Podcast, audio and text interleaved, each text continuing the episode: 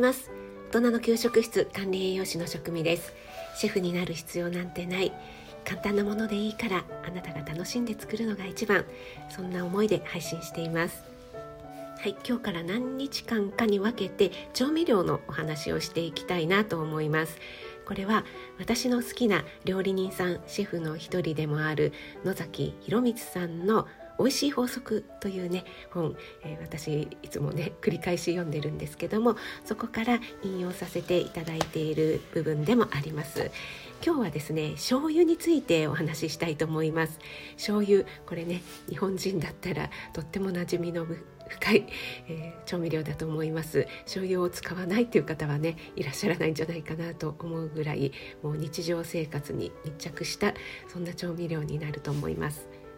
この普段何気なく使っている醤油なんですけどもこれはねもちろん味をつけることということで使っていますが塩のようにねこうガツンと塩味っていうよりはこ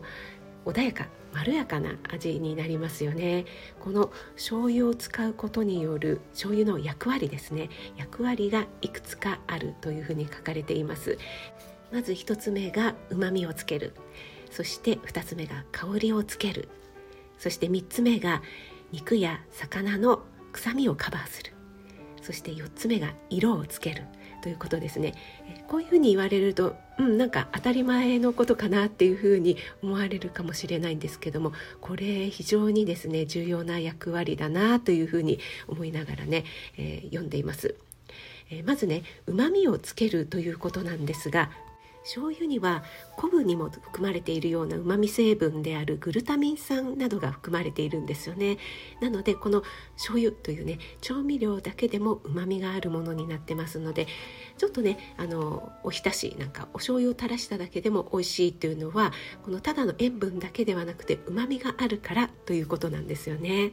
そして2番目の香りをつける。これはねこのお醤油のね香り煮物をしている時の香りだったりあとはお醤油がちょっと焦げた匂いなんかもねもう本当に遠くから漂ってくるだけでたまらないっていうね経験をされた方もね多くいらっしゃると思います。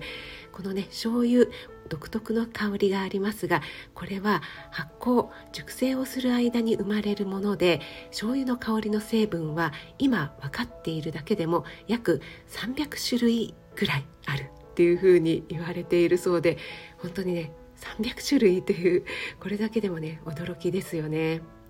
こうしたね香り豊かな醤油というのは料理に味をつけるだけではなくていい香りをつけるということでねより一層食欲をそそるということがあります。でこの香りの成分なんですけども長く加熱していると飛んでいってしまうものもありますので煮物なんかを使う時は最初にこうね調味料醤油を全部入れるのではなくて2回とか3回に分けて加える最後の方に香り付けとしてもう一回醤油を加えるっていうのはこうした理由があるんですよね。はいいかがでしたでしょうか？醤油も奥が深い。本当に素晴らしい調味料ですよね、えー、3番目と4番目、えー、臭みをカバーするとか色をつけるについてはまた次回お話ししたいと思います。それでは今日も素敵な一日となりますように気をつけていってらっしゃい。管理栄養士食味のオンラインクッキングレッスン。今回のコラボはあかりさん。食事かけるアーユルベーダアーユルベーダーの知識を学びつつ簡単で美味しくて体にいい食事を作りませんか？